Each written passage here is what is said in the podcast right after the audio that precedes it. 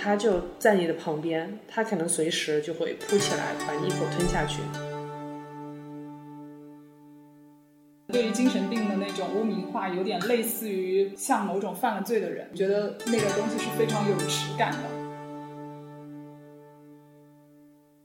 其实我们很多时候的那种痛苦，它除了事情本身给我们的痛苦，还有一个就是我们不能理解那个事情的痛苦。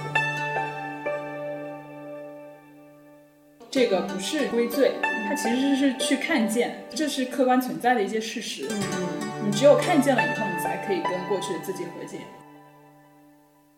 归因只是第一步吧，也在之后还要做很多事情，是关乎你自身的，你自己要去实践一些东西。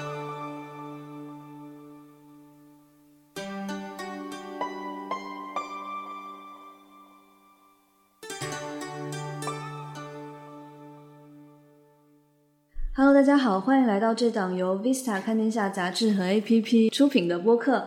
呃，最近我们公司给员工们有了一些福利啊，就是组织大家去做了一套非常全面的体检。然后我们这期节目的两位嘉宾呢，也是昨天刚做完这个体检回来，回来之后跟我们分享的时候呢，他们觉得自己身上大大小小都有许多病，而且也有因为这些病出现了一些焦虑的情绪。所以这一期节目呢，我们就请到了这两位嘉宾，我们来聊一下我们现代人、年轻人的一些疾病，以及说我们目前国内的这个疾病的年轻化。呃，或者说统称为一种现代病的这样一个现象，那就先请两位嘉宾自我介绍一下自己。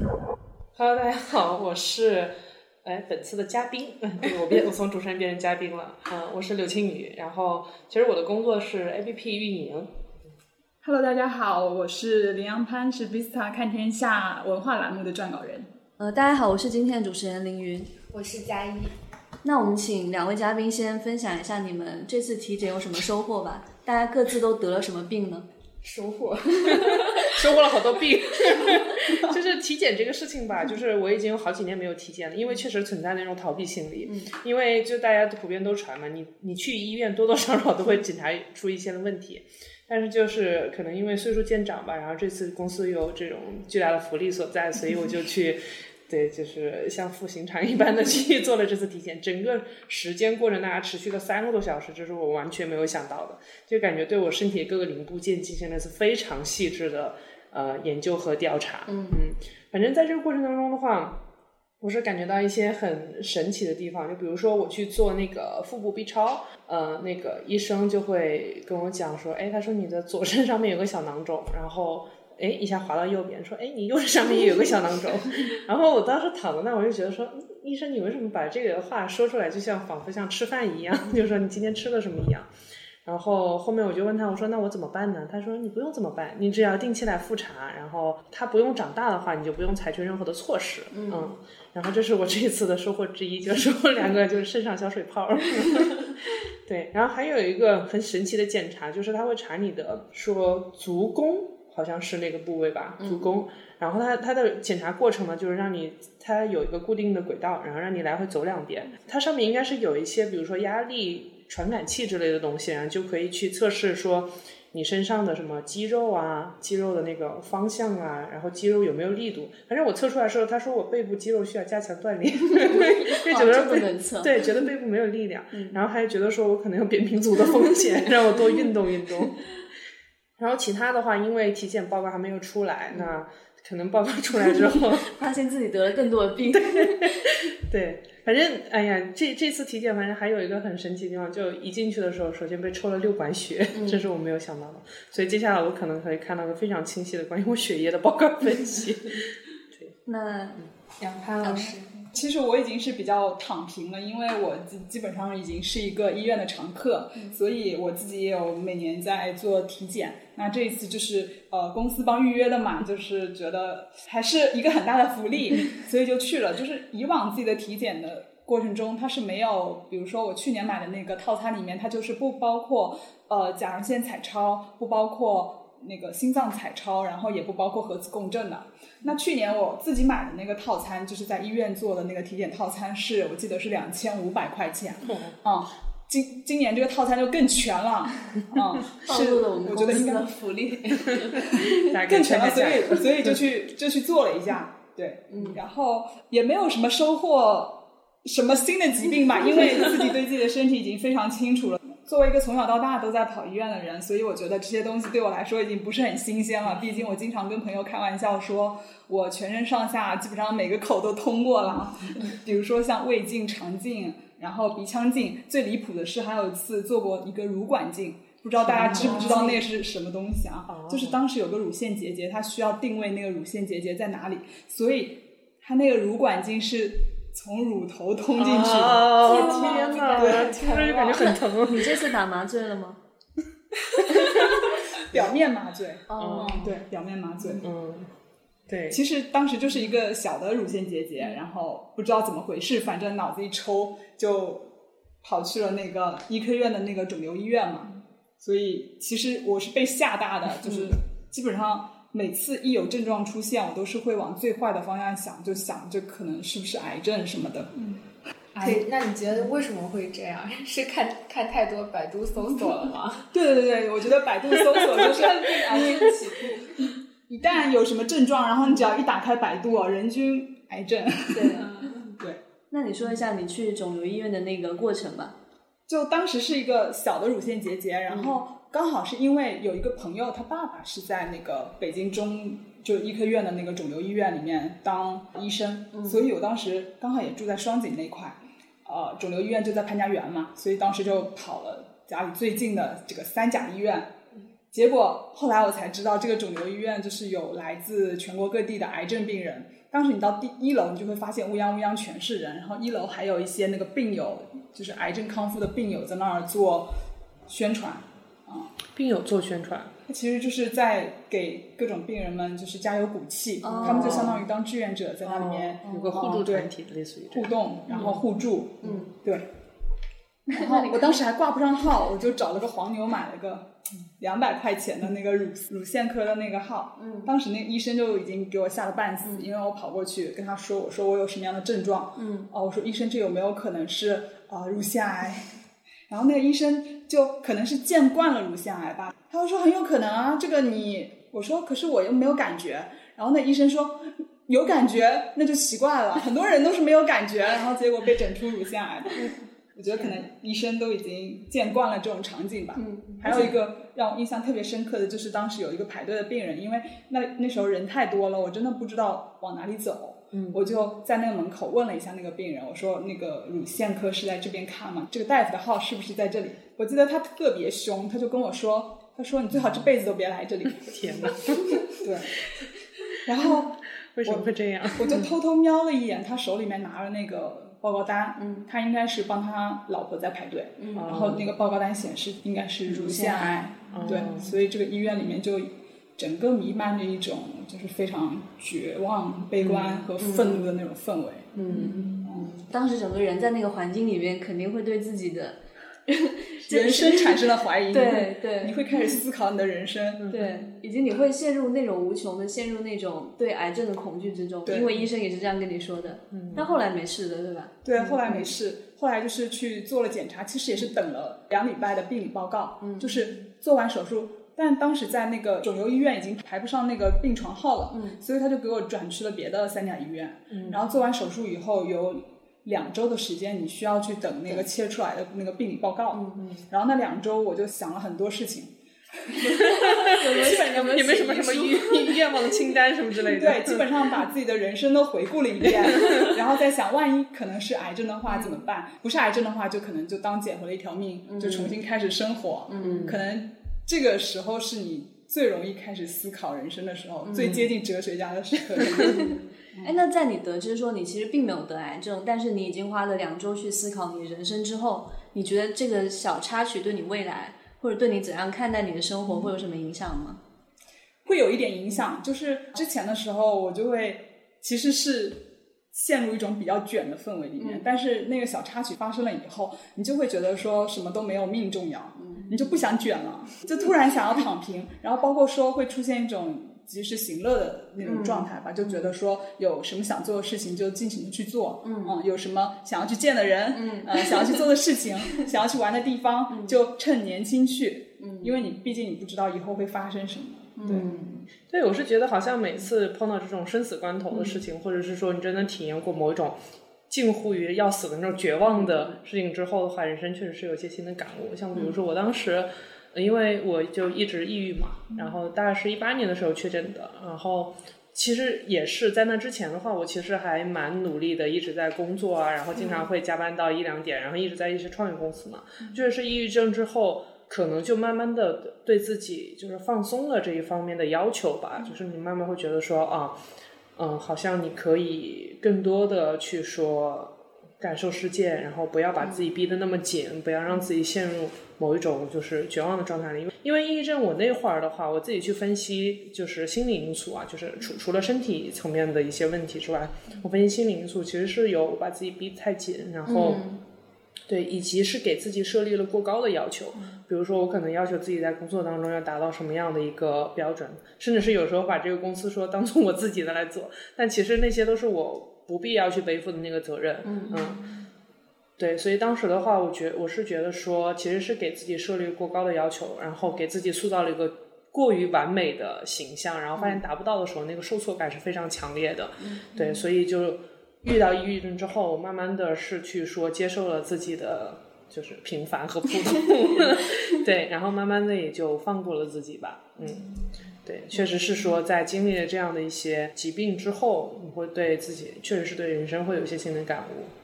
而且你刚刚说那个医院的氛围，其实我当时去医院确诊的时候是去了安定医院嘛。去安定医院的时候，那个氛围也非常的可怕。他不是说那种特别死亡的那种绝望的气息，它是有种幽暗的，你你类似于那种。因为因为它是那个精神精神对精精神专对里面基本都是精神科才会去医院嘛，所以你就会感觉到那个走廊，它好像那整个房间呢，那个房子也比较的老，然后他们那个氛围就非常的幽暗和阴阴的，嗯，那种感觉，所以你在里面就觉得，嗯，而且不知道为什么所有的医院走廊的灯都感觉不是很亮 就是走进去感觉进进入一个异时空，然后在里面就穿行着各种各样疲惫的。即将死亡的身躯，对，你会觉得整个人在那里特别压抑，而且还有那种很浓重的酒精的味道。是，消毒水。嗯，这可能就是经常鬼片会放在医院里的原因吧。嗯嗯。刚刚你们两个人分说的两种病，一种是乳腺结节，差点以为自己是乳腺癌，还有一个是抑郁症嘛。嗯。对这两个病，好像在近些年大家的讨论里面，都会发现它有一种年轻化的趋势。就比如说乳腺癌的话，有一个研究是发现，在相同年龄的时候，不同年份出生的女性的乳腺癌的风险是持续升高的。嗯，比如说，如果你是呃八零后，你的患乳腺癌的几率会比一个七零后的高；你如果是九零后的话，你患乳腺癌的几率会比八零后的高。就它这个乳腺癌的患病的几率也是随着年龄的呃减小而不断的增加的。所以这其实也算算是一个。大家最近也讨论的比较火的一个话题吧，就是癌症的年轻化，有有一个这样的趋势。那包括抑郁症的话，你们会感觉近几年，特别是疫情以后，大家身边的一些有抑郁情绪的，或者说确诊为抑郁症的朋友越来越多吗？嗯，反正我是这几年在北京是觉得说抑郁的年轻人还蛮多的。他好像因为因因为我不是特别清楚，就是疫情前后的这样一个对比情况，我只是觉得说。好像从某一年，大概二零一六年之后，因为我当时就二零一六年的时候，一五年、一六年就开始工作了嘛，然后开始接触，呃，社会上的人。一开始在学校里好像就还好，在那之后的话，我就会发现说，哎，身边同龄玩的，好像，既或者是说这些朋友的朋友，有很多都是抑郁。然后这个年龄段的话，比如说，你看我当时是二十四岁，那可能二十四五岁。到三十岁之间，反正这个人群的话，就感觉有很多很多都在抑郁。嗯嗯，或者即使没有被确诊的话，也是有一种或多或少的抑郁情节，是一种情绪。是，我觉得好像是不是也是从那个时候，就是从毕业了以后开始，你会意识到自己身边的人，呃，就存在这种存在这样的情况。就是尤其是当你自己遇到这样的问题以后，你就会发现身边的人会聚集了一批这样的问题。嗯，是有这种可能，而且我感觉是好像一五一六年的时候，这个概念在国内的媒体上面开始就比较有很多人在去传播，再去讲这个事情。在那之前，我好像对这个概念印象都不是很深刻，呃，好像都没有接触过概念，因为我也是从我朋友大概二零一六年，他当时是开始抑郁了，嗯，然后我才接触到这个概念。在那之前，我对这个就完全。就不知道是怎么一回事。包括他刚抑郁的时候，其实我对这个事情不是很了解，因为他经常就就会跟我讲说他缺乏能量啊什么之类的。而我当时因为花了很多的时间去陪伴他，然后去跟他聊天，去试图疏解他的情绪，因为当时可能还以为说还是主要是情绪方面的一些问题，嗯。但是因为好像花了很长的时间，花了很多的精力去陪伴他，结果他还是没有太多的好转，然后。我自己的话也会被这种负面情绪所影响嘛，然后当时还说出了一句猪狗不如的话，我就有一天非常生气，我我可能也作为一个旁人，然后也到了一个极限了，嗯，我就跟他说，我说你为什么这么不努力，就是不努力让自己，比如说好起来，或者更积极的面对生活，嗯，所以这个话现在就后面我接触抑郁之后，包括我自己抑郁之后，我才知道说，哦，那他就是没有能量，他没有力气。去做任何的事情，他没有办法笑对生活，他甚至可能没有办法起床。嗯嗯，他不是别的任何的情绪方面的问题，他就是病了。所以呢，在那之后的话，反正我也是在我这个朋友抑郁之后，然后跟着他，比如说看他去吃药，或者说看他去做心理咨询，包括我自己后面慢慢的自己要面对这些事情的时候，我才觉得说了解了这个东西。然后我因为因为自己身边会有这样的事情。所以你就会去看一些媒体上的一个传播嘛，媒体上是怎么样去说它的？那其实我感觉是从一六年之后，然后媒体在慢慢的在讲这个事情，嗯，包括我去年的时候就看有一些媒体开始去为抑郁症去证明吧，嗯，因为在那之前的话，其实国内的媒体上的一些讨论，他会讲说，哎，抑郁症到底存不存在这样的一个病？嗯，到底是不是说大家只是一些，他还是会回到说，是不是可能只是。情绪上的一些问题，因为他学界的话，现在也没有办法给他一个具体的定义嘛，所以大家会对此的这个病的真实情况的话，是会产生一个质疑。嗯，但是慢慢的，大概到近两年的话，就其实可能也是有越来越多的人 确诊吧，所以整体的那个风向会觉得说，啊，我们要正视和接受抑郁症，嗯，这样作为一个疾病的存在。我觉得抑郁症就是一个比较典型的我们刚刚提出的那个现代病的概念吧。嗯，就包括有一本书叫做《我们时代的神经症人格》，其实讲的也是在呃现代的呃工业经济发展起来之后，人们越来越多的出现的一些心理问题。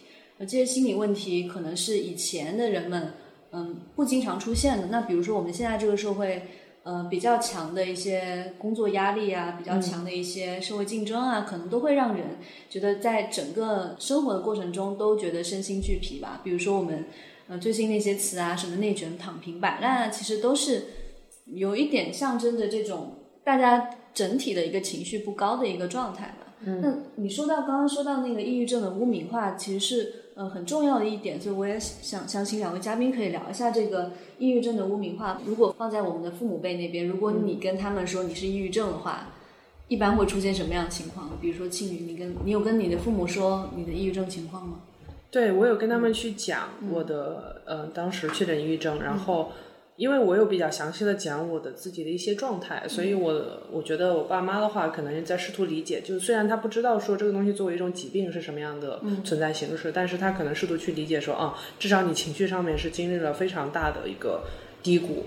嗯，所以呃，我是觉得说他们后面的话，我不知道有没有百度 去了去了解了去了解这个病症，但是我是觉得说，我家好像对这个至少我当时的一个状态吧，还是保持着比较理解的一个态度的，嗯，理解和支持吧。但是我确实是看到有一些，嗯，就在网上面有一些人去讲自己的抑郁经历的时候，会有讲说，其实家里是不能理解这个事情的，或者他他们会觉得说，嗯。那日常的话，让你吃好喝好，然后，那你到底有什么样不高兴的东西呢？就为什么你没有办法去努力的去生活？嗯，你你能你现在受的苦能跟我们当时父辈去相比吗？嗯，对他们会有这样的一些声音出来。反正我每次看到这样的故事，我还觉得挺难过的。嗯嗯。我觉得这里我就可以就分享一下，我们家庭就跟你家庭是完全一种对立的状况。我妈妈就是会特别的，就是她她会认为你这个情绪上的问题是一种矫情，她可能就代表了一种非常典型的上一辈人对于这种抑郁的这种看法。嗯，其实我在大三过渡到大四的这个阶段的时候，就是。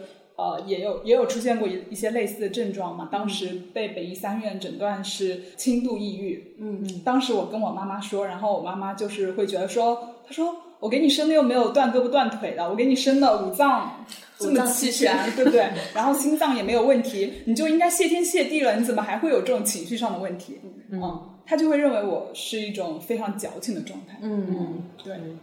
他是不是认为你整个人只要肉身上是完整的，嗯你的精神上也应该是完整的，而不应该出现问题？对，就是刚刚青宇说的，我给你吃好喝好，然后你生活各种不愁。嗯哦，对，为什么会有这种情绪上的问题？嗯嗯。那你觉得父辈为什么会有这种看法？就上一辈的，比如说你妈妈，你觉得她这种看法的，就是产生的原因是什么呢？他们为什么没有办法理解说人的精神可能会出现一些问题呢？除了肉身之外，嗯，我觉得一方面可能是因为他们跟他们从小的生长经历有关吧。他们从小其实还是在为温饱在奋斗的。嗯，他们那时候的物质条件并不是很很充沛。他们第一想的事情肯定是呃，我要挣钱，我要养活自己。嗯啊、对。然后他们那时候不会关注到这种健康问题。嗯。然后再者是那时候的那个媒体也好，或者说是呃医生们也好，对于抑郁症的认识并没有那么清晰，所以他们脑袋里面是没有这个概念的。嗯嗯。你们觉得抑郁症就比较大规模的出现在媒体的报道上是大概是什么时候？对，就是我当时我刚刚讲15的，大概在一五一六年，嗯，所以在之前，其实抑郁症也一直是呃，不仅是被污名化，而且是也一直没有被看到。对，就是我我有一个特别深的一个印象，就是我不知道你们有没有，就你在小学，比如说有一些人调皮捣蛋啊，嗯。那个班上同学就会起哄说我要把你送去什么什么精神病院，就是我们当地有一个精神病院叫红山，嗯。就是说哎呀我要把你送去红山，就是说你这个人怎么疯疯癫癫的，就其实对精神病都是有这种。比较污名化的现象嘛，他会把它当做一个调侃、一个乐子去讲，但是其实没有真正理解说它背后的一些病理性的原因。是好像 每个每个地方应该都有一个精神病院，对然后而且当地的，比如说我们那儿可能什么二院，把你送去二院那里，嗯，好神奇，为什么各地都会有一样的笑话 和一样的这种段子？我觉得他们可能对于精神病的那种污名化，有点类似于像某种犯了罪的人，嗯，他们会跟某个监狱的人就是去相提并论，嗯嗯，觉得那个东西是非常有耻感的，也不想去提的。如果一个家庭中存在这样子一个精神状况有问题的人，他们就会直接把他等同于疯子，嗯啊对，或者傻正常子，对，而且会觉得非常羞耻，他会觉得自己脸上很无光。就比如说，哎，我觉得有一个很微妙的对比，就是如果说，呃，比如说我们父母那一辈啊，他的有一个孩子得了，比如说呃肉身上的疾病，比如说他长了一个囊肿，跟他得了抑郁症，这两种的耻感是不一样的耶。就他跟自己的亲戚去说的时候，他可能会觉得。我说我自己儿子得了抑郁症，还不如我说我自己儿子得了囊肿，有一种这样很奇妙的羞耻感在。嗯那可能囊肿的话，也是更为大家所理解的一种病吧。嗯就他讲抑郁症的话，他都首先他自己都不理解，他又怎么样去跟别人讲呢？嗯因为囊肿可能是有一个生理上的病变，有一个生理报告会明确的告诉你说你身体里面长了这样一个囊肿。但是抑郁症现在目前除了量表以外，可能没有一个，比如说某一个具体的指标，嗯，跟你说哪几个指标出了问题，呃，嗯你就是得了抑郁症。嗯嗯确实，当时去确诊的时候，他也是会做一些类似于激素啊，然后包括心电图啊这些，嗯这些检查。但是确实好像好像核心的，我感觉还是量表，嗯，哎，那就看你的文状态涛老师，你那个时候去诊断的话，也是只给你做了一个量表吗？我那个时候嘛，嗯，我那时候严格意义上来说，我觉得他应该是觉得我精神压力太大了，嗯嗯嗯，他应该是从中医层面去诊断了，最后因为找了一圈就找不到理由，所以他就最后把它归结为我的压力太大了，然后给我开了一堆就是疏肝解郁的药物，告诉我是轻度抑郁了。但我其实当时也没有做量表，嗯嗯。哦，所以你当时是找中医去看的吗？嗯，其实是西医看看不出来，然后最后看中医了，不是？太玄妙 对。一般西医给你提到中医，中医治不了的去西医，西医治不了的去中医。那那个中药对你的这个情况有缓解吗？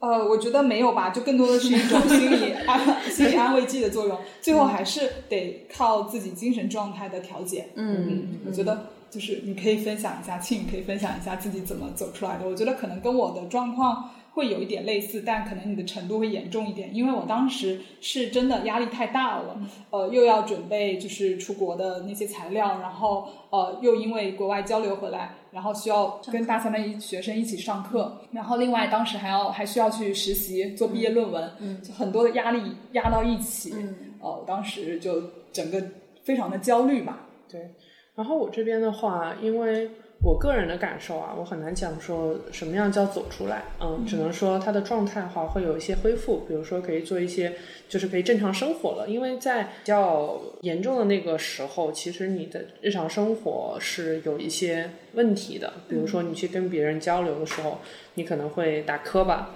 嗯，然后你跟别人讲话的时候身体会发抖，你没有办法正常的去跟别人讲话，然后表达自己心里的所想，嗯，然后。当时的话，我想的办法就是一一个是我知道我当时生活的那个环境肯定是出了问题的，所以就是当机立断的话，就要跟那个环境去隔绝掉。嗯，至少是说那个环境是不适合我的吧，所以你就要从那个不适合的环境里面退出来，然后去找一个更适合、然后能让自己舒服的环境，嗯，去慢慢的调节。所以我也是大概比如说确诊之后过了四五个月吧，然后有一天我真的就是走在胡同里面，那天可能是去喝酒。反正就从那个胡同里面，我就在那走，然后我就明确的感觉到说，哦，我好像距离正常人的生活就是比较接近了，嗯，但是呢。在我的感觉里面，它好像也不存在好这回事，就是它就在你的旁边，它可能随时就会扑起来把你一口吞下去，嗯，所以你就想办法，说白了就是你用你的意志力或者有一些其他的日常的调节方法去跟它和平共处，这可能是在我的个人体验里面已经可以达到的比较完美的状态了，嗯。嗯。那你之前提过你会做冥想吗？对，会做冥想。那前段时间就是因为情绪有点反复嘛，所以就是新尝试了冥想这个方法。嗯，然后那天做完冥想，确实有一些比较激烈的反应，就是会出现就流泪啊、干呕啊、然后咳嗽啊这样的一些情况。嗯，还挺神奇的，我我也不知道说。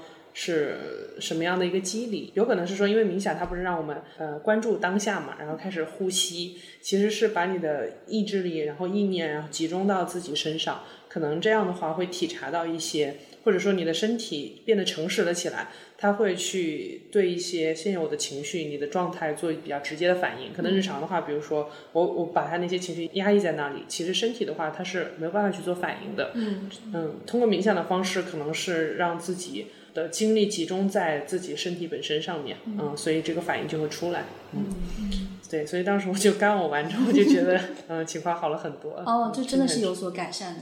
对，就是当下的话，你会觉得说，嗯，自己舒服了一些，嗯，这是确实是比较明确舒服。是不是有种像说把自己的身体放空出来，就是把自己所有的情绪都交给身体，让身体自己去排解掉那个情绪，而不是说不再依赖你那个运转的大脑。对，因为日常的话，你大脑肯定是有一些机制在压抑你的情绪嘛。嗯嗯嗯，我觉得。不是说放空，是说把它集中回来。因为一开始你各种意念的话，或者说你的意识是漂浮在外面的。就是因为我我这个人比较外倾，所以就我的意识的话是比较漂浮在外界的。我会关注外界多于我的我自己的内在。嗯，所以在通过这样的方式的话，其实是把意念集中回来，去看去体察我自己的身体到底是什么样的一个反应。嗯，所以可能是当我把我的意识收回来之后，去嗯向内看，去内观的时候，嗯，我的身体做出了比较直接的反应。嗯，而且我发现，就是通过冥想的方式入睡，对我来说是一个非常好的睡觉的方式。因为我自己睡眠不是特别好，一般也比较浅吧，有时候睡起来还特别的疲惫。但是通过冥想去睡觉的话，一个是入睡会比较快一点，而且感觉那个睡觉会睡得比较深一点。嗯，起来之后就觉得人生好像有点新的希望。嗯，就这样。嗯，所以你平时也会有失眠的症状吗？嗯，我倒不是失眠，但是我的睡眠确实不是特别好。嗯。对，然后入睡比较难，以及睡的质量不不高。嗯嗯，我感觉失眠也是最近年轻人或者这这几年年轻人比较比较经常会面临的一个问题。我身边也有很多人失眠，他们需要吃褪黑素去助眠，然后包括那个不是家里也有个朋友，有个朋友他要靠安眠药才能入睡。对，就已经靠安眠药，是不是已经到一种挺严重的程度了？已经有依赖性了。嗯，对。那杨潘老师就。呃做了一个关于失眠的选题嘛，你可以帮我们介绍一下，就现在年轻人的这个整个失眠的这个状况吗？呃，我当时做这个选题的契机，其实是在豆瓣上面有很多关于睡眠的小组，然后有一个就是睡眠障碍小组，他们里面就会分享各种各样自己的睡眠障碍，其中一个很重要的睡眠障碍就是之一就是失眠嘛。我当时就采访了大概五个呃有失眠症状的人吧，但他们的症状其实是不一样的。然后有些人是，比如说是抑郁和焦虑引发的失眠，有些人是因为失眠引发的焦虑和抑郁。嗯，还有一个呃比较常见的其实是呃偶发性失眠应对不当，然后发展成了一种长期的失眠。能解释一下这个名词吗？这好专业。这个这个也是他们告诉我的。然后当时那个睡眠障碍组小组的那个组长，他就是偶发性失眠应对不当引发的。他就是在某一天晚上睡觉的时候。突然那天晚上没有睡着，嗯，所以导致第二天他就非常的焦虑，说那我就睡眠这件事情对他形成了一种精神压力，他就会不自觉的去想今天晚上能不能睡得着，嗯，他但是他越把注意力集中在这件事情上面，他就越容易失眠，嗯，他就越在意睡睡眠这件事情，他就越容易失眠，所以这就形成了一个悖论，嗯，就是我越想睡着，我越睡不着，我越睡不着，我越焦虑，到了第二天，然后这种。效应就不断的叠加，嗯，就变成一个死循环了。对，就发展成了一种长期的失眠状态。那这种的话，是不是也只能通过吃药来缓解？对，但是那个组长当时分享的那个经验是，他其实是放松心态，他其实跟可能跟抑郁有点像了，嗯，就是因为他呃当时因为长期的睡不着，以后导致了他出现了那种抑郁的症状，嗯，去寻求那种精神帮助，但最后也是说依靠自己就是。心理上的调节，走出这这个状态的。现在偶尔他可能还会每个月失眠两到三次，就是那种睁着眼睛看天亮的那种状态。但他不会再在意这件事情，他就会调节自己的心态，告诉自己说，那睡不着也没什么大不了的，大不了就少睡两三天，也不会死，也不会怎么样。确实。但当他们就是真的去接纳了这件事情以后。他们反而能够睡着了。嗯嗯，只要不去想的话，我我其实也有类似的经历啊。我之前有一段时间也，不过你并没有持续很久，大概一两个星期，就是有一天睡不着，也是睁着眼睛到天亮那种。然后就你会发现，第二天你睡着的时候，你你越想你要睡觉，你的脑部活动就越活跃，然后就越睡不着，然后你就特别焦虑，而且伴随这种焦虑，你会觉得你身体很无力。就你觉得你躺在床上，整个人都是软。你如果一直熬夜的话，你会心脏会出一点问题，就是你会可能会觉得有点心悸啊之类的。会有，会对，所以你就会感觉整个人很难受。对，然后这种身体的难受就会伴随着你精神上的憔悴，然后整个人第二天起来就不成人样。对，反正如果长期睡眠不够的话，我是会出现一些心悸的状况的。嗯嗯，对吧？你会跳，就会跳跳的飞快，你觉得自己快死了。对对对，真的是。对，这也是他们就是在采访中反复会提到的一个症状，就是半夜躺在床上，甚至能够清晰的听见自己的心跳，然后又不敢看手机，现在是几点了，就只能非常绝望的，就是数着自己的心跳，这样子看着日出。第二天早上起来，他们就会感觉非常非常绝望。嗯，为什么不敢看手机？他看到时间了。哦。就是怕发现到现在怎么还 没睡着？这这其实会形成一种新的心理压力。嗯嗯，我之前有有看到一个说，就是你失眠的时候千万不要躺在床上，就是如果你把那个失眠跟那个床。这两个东西绑定在一起的话，就会形成一种心理暗示，就是我躺在床上就会失眠。哦，对。但是如果你就是站着睡，对，就是你如果不困的时候，对，不困的时候就不要待在床上，可以待在别处，比如说看看书啊，然后。看看手机什么的，等到你有一点困意的时候，就立马躺到床上去，这样子可能会逐渐的形成一个比较良好的心理循环，就是把那个困跟床联系在一起。对，就是看到床就困了，以后就会形成的反应。对，嗯。哎，那你采访的五个人，他的年龄大概是怎么样分布的呢？嗯，都非常的年轻，嗯，哦，就可能是二十出头。有三个人，他们其实是就是高中的时候就开始失眠，还有两个是进入工作以后才开始失眠。他们有分析说自己为什么失眠吗？有找到原因吗？还是说就突然间有一天就失眠？呃，除了偶发性失眠应对不当，就是所引发的这种睡睡眠问题以外，呃，我觉得一个让我印象特别深刻的，他其实从小就有这个睡眠问题，因为他从小他其实也是抑郁伴随着这种睡眠的问题。他小时候就被他妈妈送去老师家里面留宿，嗯，啊，他妈妈工作非常忙，就把他送去了老师家里留宿。然后三个小女孩挤在一张床上睡，另外两个小女孩会对他进行霸凌，晚上他就睡不着。所以从小从小学那时候开始，他就会出现了神经衰弱和睡眠的问题。天呐，对，然后他就是属于呃重度抑郁，伴随着这种睡眠问题。嗯，对，对他来说，就像你刚刚那个一样，就是床对他来说并不是一个很好的东西。对他会联想到小时候被霸凌的经历，嗯，然后他可能就会容易神经衰弱。嗯。特别有意思，他愿意接受我的采访。第一天我给他发采访邀请的时候，他没有回复。然后第二天他通过了我的好友申请。他告诉我，他愿意接受采访的理由是因为他昨天晚上看到了我的给他的留言，但他没有回复，于是一晚上没睡着。他就觉得有一件事情没有完成，没有完成他就一定要去完成。他说，所以出于完成一件事情的那种心态，我就接受了你的采访。但他其实是一个非常敏感，然后又非常细心的一个人。他在。他把自己的这个经历就是分析的非常清楚，所以他在豆瓣上的帖子写的非常的仔细嘛。嗯，对。所以后来接受完采访以后，哦，我也有问他说他有什么样的办法去呃走出这个失眠的问题。他给我总结了很多他自己的经验，包括说他在听的那种冥想和正念的课程。嗯，然后他对自己的这个原因的分析。嗯，对。他有做心理咨询吗？嗯，他没有做心理咨询，他更多的是在自己，就是自己在网上，就是可能买了一些课程。嗯，那通过这种分析，他的症状会改善一些吗？他现在的那个状态就是更接近于一种每天会把自己的生活安排的很有条理，他会有有意识的排斥意外事件的发生，并且因为这种原因，他会不太喜欢跟外界打交道，因为他会害怕随时有新的事情发生在他的生活里面。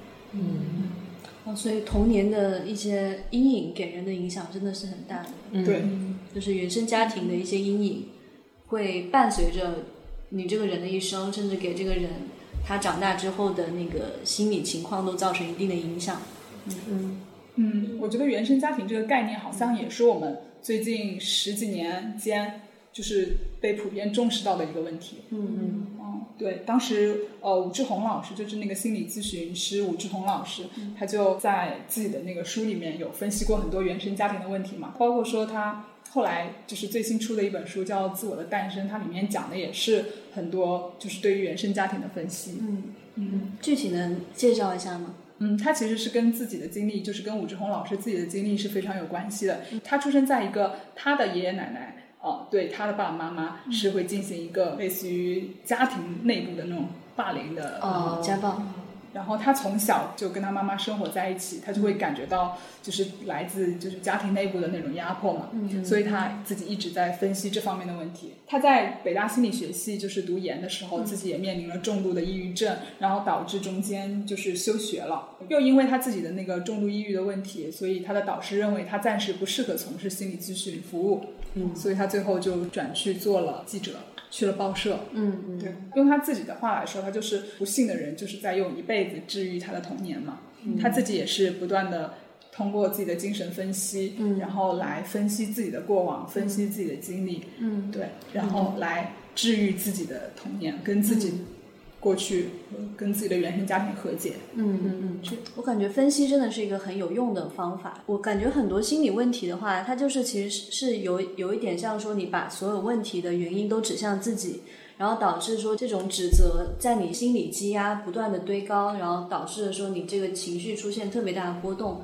但是如果你能够，就比如说你刚刚提到的那个。那个失眠的女生，我感觉她如果已经能够用一种呃精神分析，或者说呃溯源到她的原生家庭，溯源到她的童年，或者说用一些比较学理性的东西去分析说她这个失眠的成因的话，应该是能够帮她缓解一些心理的压力的吧。把外因找出来之后，心理的负担也会小一点。对我当时的话，因为处于抑郁状态的时候，我当时有觉得有一个很强烈的感觉，觉得自己不行，嗯。但是后来我是想说，哎，我从小到大其实虽然没有特别努力的学习，但好像一路一路走来也还不错，然后也也有也有不少朋友。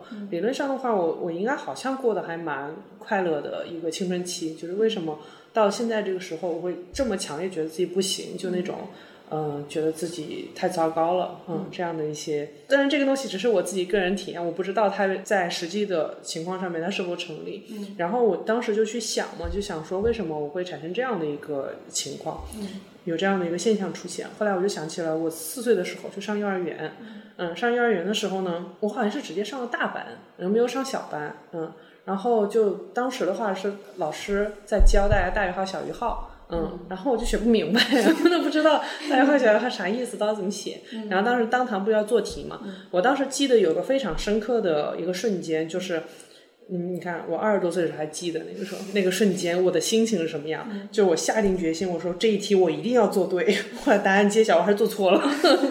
对，然后后面我就去想这个事情，我就想说啊，那那个时候其实不是我的问题啊，因为我真的没有学过，嗯。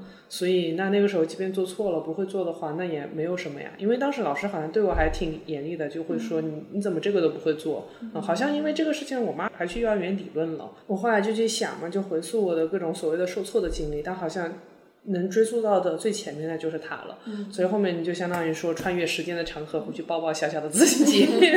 嗯，然后现在就没有太强烈的感觉了。但是真的很神奇，比如说我现在讲这个事情，我就在。感受的层面就没有什么波动了，但是那个时候我在感受层面，就是你突然碰到它的时候，你的那个反应，你的感觉层面的反应是特别强烈的。你能你能回溯到那个时候那种耻感，那种自己下定决心要做一个什么样的事情，结果还是做不好，然后周围的人会指责你这样的一个这样的一个状态。嗯，那现在的话，就对我来说，我现在心里就毫无波澜，甚至有点想笑了。嗯，那在当时，当你突然间找回这段记忆的时候，你有没有突然间觉得被打开了呢？或者说，你找到一个小小原因了？有，有，有，还还很神奇，就是就我竟然会记得这么清楚。嗯，对，确确实还挺神奇的。然后在之后的那些时候。在之后几年吧，其实陆陆续续的也有想起一些童年的记忆，就因为我之前是一个还蛮害羞，然后耻感也很重的人，嗯，然后就其实去找到了一些，比如说。呃，小学高年级阶段碰到了一些比较羞耻的事情，真的是你当第一次想起来的时候，你就能还能回复过去，去感受到那种羞耻。但现在的话，也就依然就是波澜不惊了，就那对，所以我慢慢的可能会变成一个没脸没皮的人，就不会过度的羞耻吧？我觉得，嗯嗯，就不会给自己造成太大压力，把什么都归结于自己，比如自己不好，对，或者这样。我觉得有时候真的要把原因。给别人，对，就精神分析，它虽然可能它并不是很理性的、很理性、很科学，但它确实有用。特别是当我们每一个人对自己的原生家庭进行一番精神分析的时候，你有时候真的能够找到一些能够能够让你慰藉的原因吧？就确实不是你的问题，而是别人的问题。是。当时武志红老师就写了一本就特别出名的书吧，就是为何家会伤人。嗯嗯，这个标题就特别好。嗯，对，家。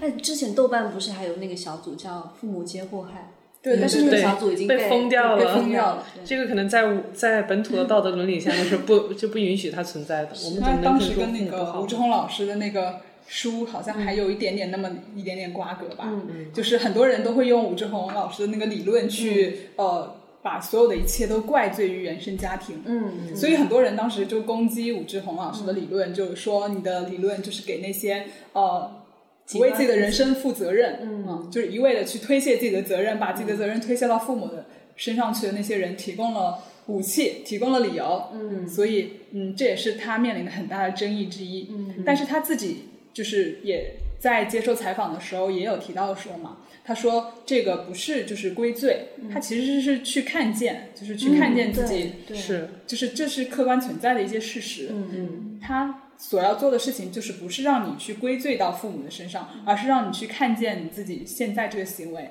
它存存在的就是过去的一些理由。你只有看见了以后，你才可以跟过去的自己和解。对对对，真的是。”可能是就是把它极端化了吧，然后变成一个武器了。嗯，对对。那我觉得这个里面确实可能有些人的话，他会是存在有推卸责任之嫌的。因为其实大家作为成年人的话，你应该去为自己负责，承担自己的生活，对吧？那可能生活中他可能受到一些挫折之后，他如果正好找到一个理由，哎，有个靶子，我就可以去攻击我的父母。嗯。但你的父母说白了，即便你的父母不爱你，那个时候不爱你。那也没有办法了。嗯，接下来的日子你还得可能爱自己，或者爱别人，或者是说怎么样去跟别人互相关爱。就这个事情还是得你自己去学习。嗯，我觉得归因只是第一步吧，就是你去返回自己的原生家庭，只是你去排解自己抑郁情绪的第一步。你在之后还要做很多事情，是关乎你自身的，你自己要去实践一些东西，不是说你去找你父母复仇还是怎么样，就是 就是你自己要对自己负责，做一些好的事情。嗯，可能那个小组的人就是只停留在第一步，然后把这个情绪不断放大了。嗯嗯，还有一些，因为精神分析上面它有一个情绪的转化，就是它可能把一些比如说困惑、痛苦转化为哀悼。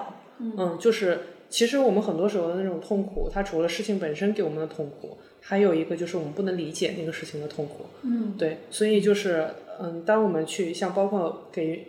通过原生家庭的各种各样的问题去溯源自己的一些性格里面的一些特征，嗯，然后这样的一些方式的话，其实是帮我们去理解可能自己在日常生活中受挫的原因，或者说产生痛苦的原因。那么在那之后，他其实还有个心理状态，就是哦，我接受了这个事实本身，然后我理解了这个事情我为什么我痛苦的来源，然后以及我接受了这个事情本身，然后我把那些其他的愤怒啊、疑惑转化为哀伤，就是对，虽然这个就像。我刚刚讲，或者说我自己体悟到了，可能你的父母就是没有办法按照你想的那个方式去爱你，或者是说他们在你的成长过程当中可能真的伤害到你了，那你就是接受这个事实。嗯嗯，可能你会哀伤，但是人其实是有很强的韧性的。你接受完事实之后，你可能就会慢慢的走出来，那这个事情就不会再让你困惑，给你更大的压力了。嗯嗯，心理学上面很多其实它是讲，就是看见是就是解决的。问题的开始嘛，对，所以就是你要看见，那可能原因在过去，那你的解决方案就是只有从你现在开始做的。那我觉得我们这一代比较好的就是你可能看见了上一辈存在的问题，那你要想说你自己如果将来当了父母以后，你会怎么样去对待自己的孩子，这是你能够做的。你当然不能说穿越回去说去改变你的父母，对你甚至在当下你想要去改变他们的观念都很难。是，嗯，对。但是这个，如果你你自己在父母那边没有接受到特别足够的爱的时候，你在生孩子的时候得注意，或者养孩子的时候得注意，因为人是有那个客体内化的一个过程的心理过程的，你可能在无意识的可能会复制你父母对你的那个行为，所以这一点的话，就是大家 要警觉和注意，嗯，不然的话悲剧就会一代一代的延续下去，嗯，所以我就不会生孩子，但不是说我父母不好意思。对，武志红也是，他是坚决的，就是在他书里面说他是丁克，嗯。嗯，他还说服了他的父母说他自己就是这辈子可能就是要丁克了，因为他还没有说呃完全的从抑郁里面走出来，嗯，或者说他接受了这件事情，但是他会感觉到自己身上有那种不自觉的是。想要去做老好人，包括说不自觉的从上一辈那里继承过来的那种症状，嗯，对对对。就假如比如说我在我妈身上感觉到的那种控制欲，那有可能你会往其他人身上去释放，这点其实就是不好的。但是有的时候你就因为人的身体的话，然后你被驯化成那样，有的是无意识的反应，就你可能根本就注意不到的。嗯，对，真的就是发现自己突然有一天有一部分的性格像自己的父母这件事，我一开始是很难接受的。就比如说我父亲那一部分性格，我是我是很讨厌的。但是我经别人提醒之后，发现我的一些行为里面好像有一点点他那种性格之后，我我第一反应是非常愤怒。对，然后后来你你你慢慢去去分析整个过程的话，你才会通过这种就是这种看见，你逐渐接受现在的自己，以及去说想一个更好的办法去。消除你性格上这一块比较比较不好的东西，嗯，都是需要一个过程，嗯，哎，其实我觉得现在就是抑郁症，就是被越来越多的谈到，然后包括说越来越多的人会去关注精神层面的问题，它其实是一件好事，因为在过去它可能就是被人们所忽视了。但很多人有那个问题，就直接就没有被看见嘛，就是还是那个问题没有被看见。那现在其实那个数据显示是越来越多，它并不一定说就是真的是比过去多了那么多，它可能很大的一部分人他其实本来就是有这个问题，但是只不过现在它可以被定义为被归到这个类别里面了。嗯，对对，所以我觉得某种意义上它其实是一件比较好的事情，就不要那么悲观。嗯嗯，对对对。像我之前去看一个牛津通识系列出的《抑郁症》呃这本书，它里面就有讲，其实抑郁症的话，你往前溯源可以追溯到可能古希腊时候就有记载了。只不过那个时候的话，它可能是讲说 A 人的一些气质，比如说那个著名的医生叫希波克拉底，他就是有区分人，比如说什么黑胆汁啊，然后这样的一些性格特征。嗯，然后再往后的话，可能。他会就有一些其他的那种表述，比如说说他忧郁症，嗯，可能到中世纪的时候会说他忧郁症，嗯，然后其实慢慢是到现代，到十七、十八世纪的时候才会想把抑郁症这个表述才会慢慢出来了，嗯，所以其实你如果要去溯源的话，它是可以追溯到很长很长时间的，嗯，对，很久很久以前。哎，那倒回我们这个播客的主题，现代病 倒回我们这个。播客主题现代病，对，在你就你们是觉得说，比如说抑郁，我们为什么会觉得现在这个社会里面抑郁症的患者越来越多？可能一方面就像刚刚杨潘说的是，因为越来越多的人意识到了这个病的存在，然后越来越多的人他嗯去做心理诊断啊，去做量表啊，去发现自己原来是得了这样一个病。呃，除了这一方面的原因之外，你们觉得？会不会有另外一方面的原因？是因为确实是我们这个时代，或者说我们这个现代社会不断的发展起来之后，大家就越来越倾向于产生抑郁心理呢？就比如说这种比较高节奏的工作强度啊，这种社会压力啊，你们觉得会有这个因素存在吗？我觉得会有，因为我记得当时汪明安写一本书叫《现代性》嘛，它里面就阐释的是说提到现代性的一些特征，比如说碎片化、很快速，嗯，对吧？就其实人。嗯，比如前现代的时候，我们可能就居住在一个村庄里面，然后我们的周围的关系很固定，然后我们每天对于要发生的事情其实也都很明确，然后我们有自己耕地、自给自足。但是现在的话，就当我们在城市里面，一个是高速快速，第二就是不确定性。现代性很大的一个特征就是不确定性，我们根本不知道明天会发生什么。那其实人在这种情况下，他就会经常的焦虑和不安全感。那这种不安全感的话，就极有可能会导致你抑郁。嗯嗯。我自己的感觉是，当时我去回溯说，嗯，自己是哪些情况可能导致这种抑郁嘛？其实我后来想，就是在大城市里没有较为稳定的，比如说你工作也其实也不稳定，然后你的住房其实也不稳定，对 住房可能是最不稳定的。然后对你也没有那种所谓的。呃，稳定的关系，嗯，因为可能你的朋友也一直在流动，然后那就谈恋爱就更不用讲了，对吧？就没有就没有那个东西，嗯，所以就其实你就没有任何一点能让自己有确定感的，嗯，一种元素在，所以你那可能觉得说你整天心都拎在那个半空中，然后对你的情绪都浮在你的表皮上，所以整个人就悬浮的那个状态，所以我觉得时间久了，你说压力怎么可能不大？嗯。那韩炳哲也有一本书叫《倦怠社会》吧？是对，是《倦怠社会》就描述了一种就是当代人的精神症状嘛，就是普遍存在的一种倦怠以及就是一种无力感。嗯嗯，可能无力感是很多人现在很多，尤其是很多年轻人现在会面临的一个重要问题吧。嗯。我觉得再讲可能会讲到一段可能会被 cut 掉的，就比如说讲讲，没事，最喜欢是这种，可能就是跟整个经济周期有关。就比如说像我们父母那一辈，他其实是生活在一个就是经济不断上行的，就是大家 GDP 都越越走越高，大家对未来的生活都充满了希望的一个状态。那现在呃，我觉得我们普遍就是处于一种后疫情时代的一种普遍的一种社会情绪里面，就大家看不清未来的路在哪里。对，尤其是年轻人吧，迷茫可能是经常会有的事情。嗯，所以这么多人，这么多人去考公了。对，考公务员，想要追求稳定。是，嗯。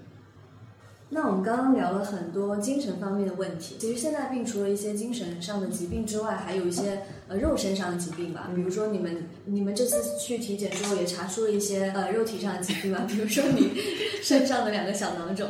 那你们觉得现在的人比较常见的肉身上的疾病有哪些病呢？我自己印象比较深的是胃炎，比如说我自己就是有胃炎的，你们有胃炎吗？嗯，我胃还好。我我胃炎就是已经蛮久了，从我的记忆里面的话，小学开始就有胃病，然后到了初中、高中，因为当时是寄宿学校，所以那时候也是经常不好好吃饭，所以胃还是挺疼的。我高中的时候就去做了一个胃镜，因为经常。隔三差五的胃疼，我就开始怀疑自己是不是得了某种绝症 那种的，所以挨了挨了，对，所以我就怀疑自己的怀疑自己得了某种病，我觉得一定要查一下，不查不放心。呃，非要拉着我妈妈陪我一起去做了一个胃镜，而且我当时做的是一个没有麻醉的胃镜，就是我觉得也就没几分钟嘛，挺挺就过了。然 后结果发现这事情跟我想的完全不一样，就是因为你不管是做胃镜还是做肠镜，它其实是给你全麻的。嗯，全麻就是那种戴着那种氧气面罩，然后你就深吸一下，整个人就晕过去了，醒来就是在苏醒室。嗯我当时觉得没有必要吧，我就自己去做了一个，嗯，完全没有麻醉的胃镜。然后那个胃镜怎么回事呢？就是拿着一根还蛮粗的管子，就是直接从你嘴巴，然后一直往下伸到胃里面。嗯这时候你会感觉到就是控制不住的整个人抽搐，所以你在做胃镜的话，你是不能早上不能吃饭的，你必须得空腹过去。你躺在那张床上，然后整个人就基本上是随着那个管子往你胃里面插，整个人就会蜷成一团，然后不停的往外呕。天哪！啊，对，确实是非常非常痛苦，非常折磨。那两分钟，我就真的特别想把那个管子拔出来，想说算了，不做了。哎，那个管子上面是不是有那种微型的摄像头？对，就是那个摄像头，然后可能还是有光，因为嗯身体里面是黑的，嗯所以它就伸下去，然后你就可以在那个上面，就是哦，在那个。就监控到那个胃内部的情况。对，嗯，结果检测出来只是一个小胃炎，觉得自己亏了，就受了太多的苦，为了这个胃。对，还是个好事。嗯哎，那你现在还有胃病吗？还有胃炎吗？呃，自从那次就是做了那个胃镜检查，对症下药以后，就是他给我开了专门开了专门的药，嗯所以吃了一段时间以后就彻底好了。哦，彻底好，都不会复发了。呃，对，就没有说经常会时不时的胃痛。嗯如果说是偶尔的出现一些些小胃痛，比如说没有准时吃饭，嗯那偶尔是会有一点点胃痛的。嗯，对对对，感觉慢性胃炎，我记得我是之前在哪里看到过，好像慢性胃炎是一个没有办法根治的疾病，它可能就随着你可能饮食比较规律的时候，你可能就不会发生，但是你一旦饮食不规律，那个就会复发。你有查到脂肪肝吗？脂肪肝对，有吗？他说我有轻微脂肪肝，我没有脂肪肝是什么意思？就是肝肝上有脂肪呗。哦，内脏脂肪，对，哎，所以你们的体检结果是出来了吗？还没有吧还没？有吧？这么久啊？反正我昨晚查的时候就没有，没有啊，我们十五号才做的，它是五到七个工作日，哦，嗯，再出来。嗯，估计等下一批去体检的时候，我们应该就出来了，可以看到我们是生是死还有多少日子可以过。但我觉得彩超查完基本上没有什么大问题，到问题都是不大的。是，就是可能对啊，内脏这一块没有什么太大问题，应该就还好，可能会出现一些高血脂、高血糖的嗯，对，问题，那个东西。但我觉得这个的话，应该也属于慢性病吧，高血脂、高血糖，还是说他们已经不能算病了？我感觉这件事可以通过你一段时间的饮食调整过来的。比如说，我之前很久以前测了之后，发现我是尿酸比较高，还是血就是抽抽血那个生化，嗯，那是高尿酸吗还是什么？反正就有一项比较高，但是呃后来归因之后发现是吃太多海鲜了，然后就把一段海鲜停了一下，然后那个就下来了。是，它那个是能调节的，但是，嗯，也得看吧。就比如说我妈的话，她那个去调血脂，因为她当时有第一次测血脂的时候有六点多，因为一般正常只是两点几大概左右，对，六点多。按按照她那个说法，就是她抽那个血，然后飘了一层油。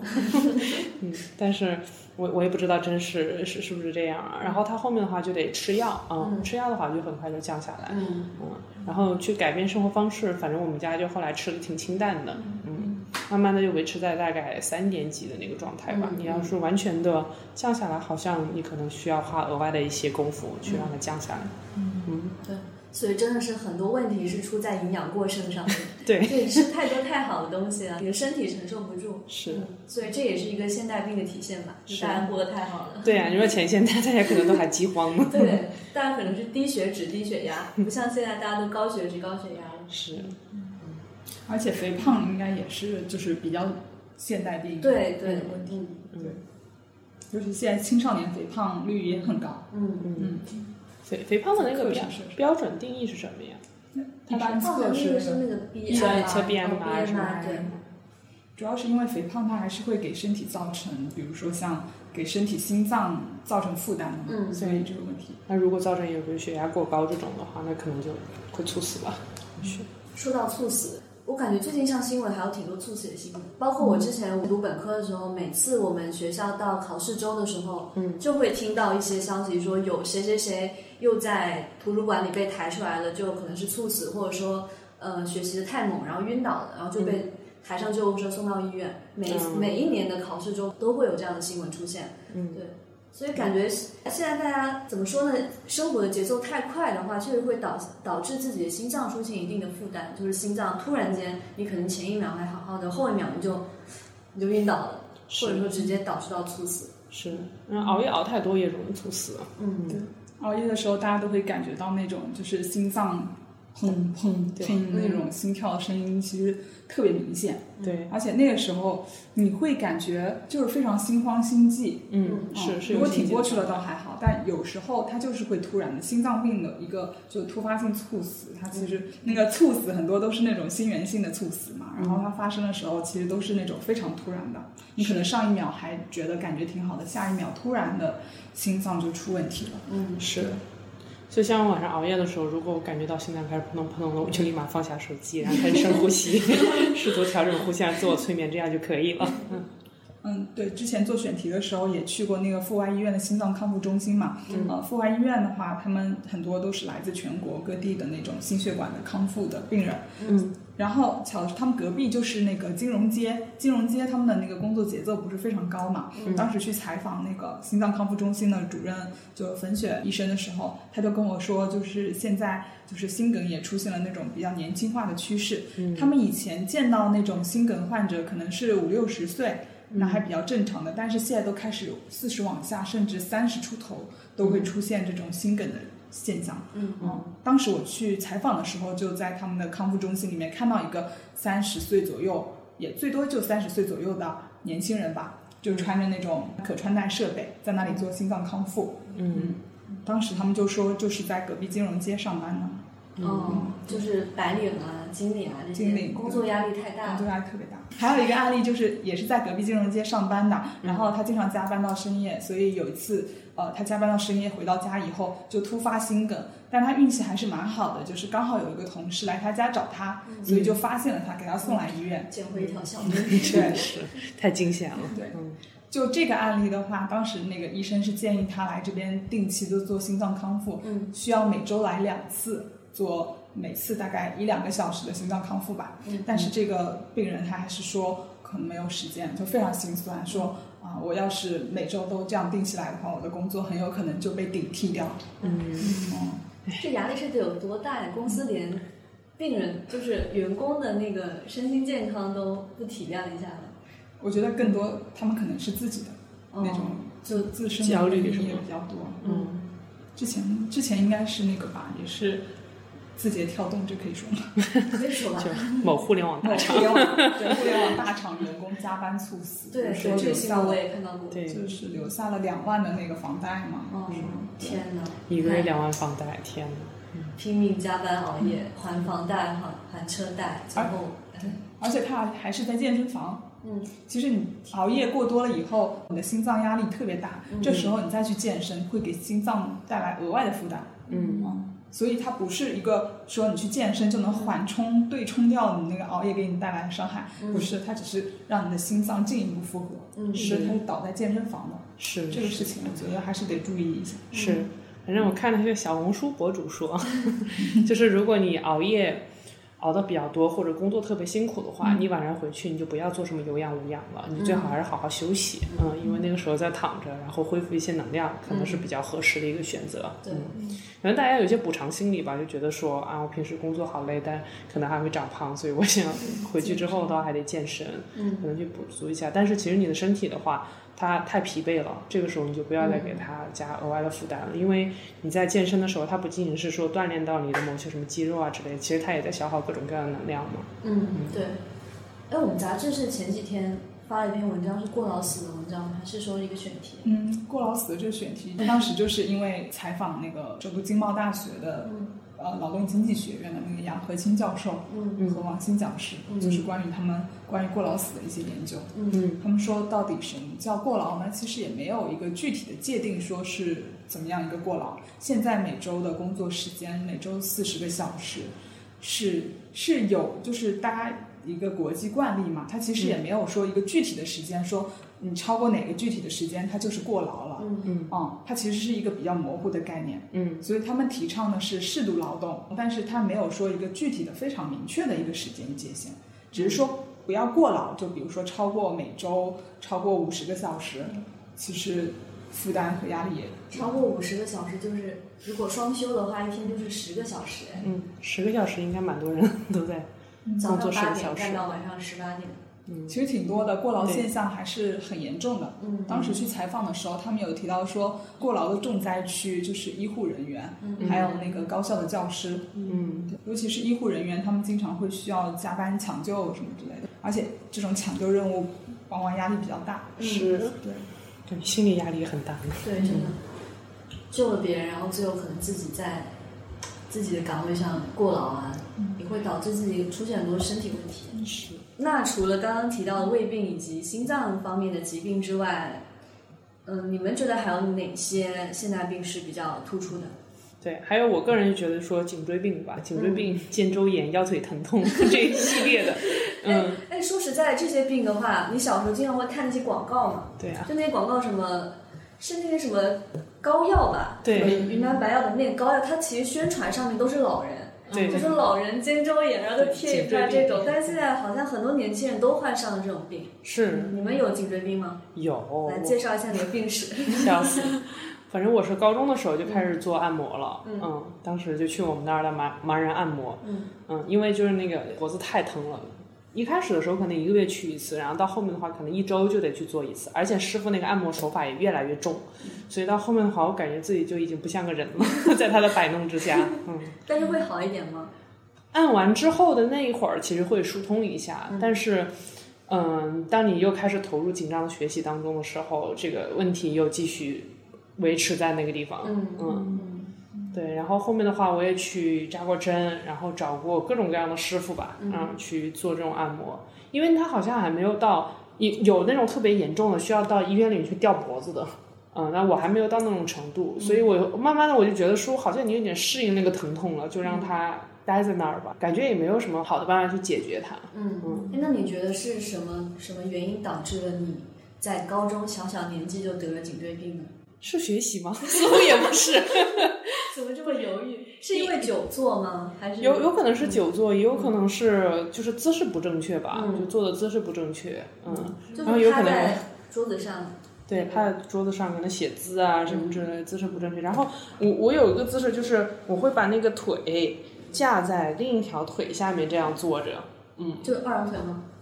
不是二郎腿，是坐着 这样，哦，对 对，就这样的一个姿势，嗯，然后可能脖子就整个整个脖子啊、身体都这样歪 曲扭着，嗯，嗯就是你不自觉的就有一些奇怪的动作在那里摆着，嗯。那佳一呢？你的颈椎病。我也是初，我是初中的时候大概这个更早。对，初中的时候可能有一点苗头吧，就是初三的时候可能学学习比较紧张，嗯。然后到初三毕业之后，我那个时常会感觉到肩膀，然后脖子这边会有一点发热，那个时候还不觉得会有非常剧烈的疼痛或者什么，但是到高中之后呢。又继续久坐，然后那个症状就加重，那个疼痛它就是无时无刻不存在着的。你后来就会习惯那种疼痛，你坐了比较长一段时间之后，它会剧烈的刺你一下，可能是提醒你要站起来活动一下，但是它是不会消失的。嗯嗯嗯导致我现在出门我都得随身带我自己的枕头。哦。就比如酒店的那种呃白色的那种大枕头嘛，我是不能睡的，就睡了之后脖子就会非常的疼，第二天可能就起不来，必须得带自己那种圆枕，就是它比较高，然后垫在脖子下面，对。对，这样子才睡得比较舒服。对。这么严重？对。那你平时在上班的时候，你如果坐久一点你，脖子也会痛吗？还好，因为我感觉我们那个椅子它还是有一些人体工学的设计，就是可以这样倚在上面哦。对对对，嗯，那个曲度感觉还是可以的。嗯，是。枕头那个我也非常有感触，我一般就是我现在那个枕头也是方一点的枕头，但是我会把它集中就是压扁，然后放在对，脖子一定要是很底下面坚硬的，对很坚硬，把它那儿抵住，不然的话我睡不着的。像那种酒店那种大枕头，我根本睡不着，你坐在上面那个就很难受。太矮了，以及太柔软，你下去你感觉整个人陷下去了。嗯，对，就是他那个地方很，哎，反正就是不得劲儿。对，不得劲儿。对，哎，你们上小学的时候或者初中的时候，有看到那种广告贝贝佳吗？嗯，有看到，那个时候很流行。对，很流行，而且就呃有一些有心的家长会给自己小孩配一个背背佳，就防止说他坐太久，然后就驼背啊，然后颈椎有问题。但那个真的有用吗？不知道，但是我有同学有用。嗯，他觉得呢？他好像觉得有一点效果，就是可以防止他在岸边学习的时候就是这样弓着背，嗯，有一点效果。好吧。所以你看，现在大家这些学习以及久坐给大家的脊椎造成了多大的负面影响？嗯，是。所以是人不擅长、不适应，就久久的坐着学习。是。嗯，哎，颈椎病真的很难受，特别是睡觉的时候。嗯嗯。但那个小圆枕头垫在脖子下面，不是我我也会觉得那个很难受啊。那个因为头就是平躺着躺在那个床上是吗？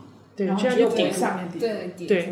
对。哦，所以这边是没有的。对，就是你不能让脖，因为你这边如果一放的话，它那个脖子不又弯了吗？弯了的话，那你就睡睡不了，所以它必须有个地方顶着，然后让这个地方好像直起来，嗯，直起来，然后因为它又比较硬，好像似乎是甚至有缓解的作用，嗯，对，缓解疼痛的作用，嗯，就是对抽，感觉是用疼抵抗疼，对，就像你去按摩，其实它那个力道也很大，嗯，那就是，嗯，那感觉现在的小孩子体质真的是越来越差。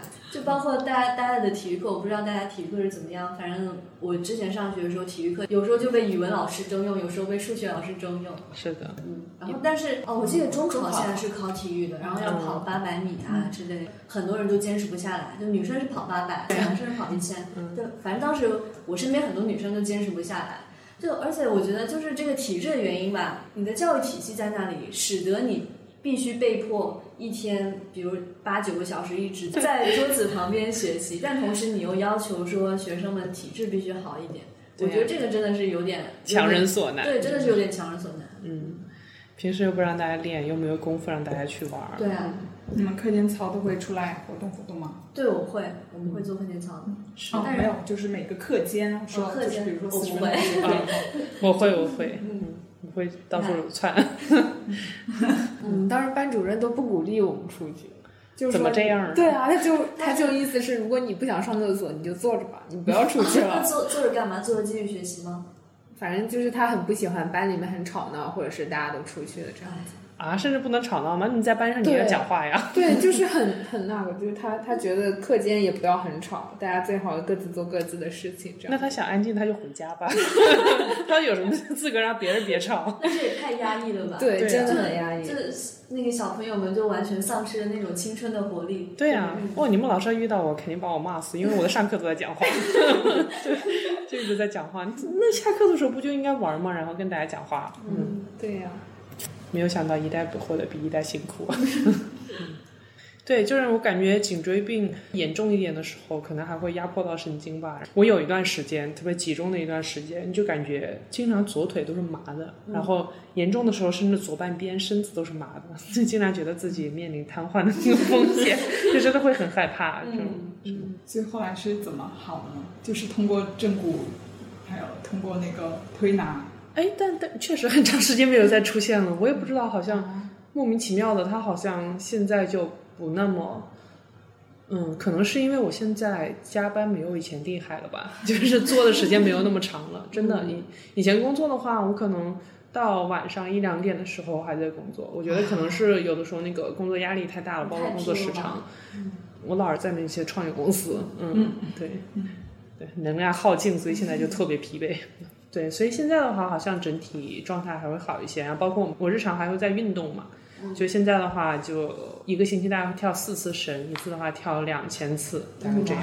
嗯，对，就感觉说运动运动可以促进血液循环，可能就不会那么麻了。嗯嗯，就是这次去体检的时候，那医生还跟我说你肺活量挺好的。我说我每天住那么远，然后从地铁站出来以后还得骑一段时间共享单车。是，骑完共享单车我还得爬六楼，因为我没有那个电梯，那个肺活量能不好吗？这也是跟当时去采访的时候那个医生说的一样的，就是你把那个自己的一些是。习惯就是变到日常生活中来，就你不用抽出专门的时间去运动。你在公司的时候可以每个小时站起来上个厕所啊，啊倒个水啊。虽然领导可能觉得你是太闲啦，总是站起来，但没有关系嘛，就是自己命比较重要，对，自己站起来活动一下。然后包括说每天增加半小时的活动时间。嗯嗯嗯但这个活动不是说你专门去运动，你可以是快走，嗯或者说是爬楼梯，这些都是可以的。嗯嗯。然后饭后的话，就我们有同事在饭后经常在办公室里转圈，就就走走消食。嗯嗯，可能就是站着比坐着好吧。嗯多站一站。而且站着能够很快的，就是提高你的身体代谢。嗯，嗯，站着的身体代谢是坐着的一点一倍嘛。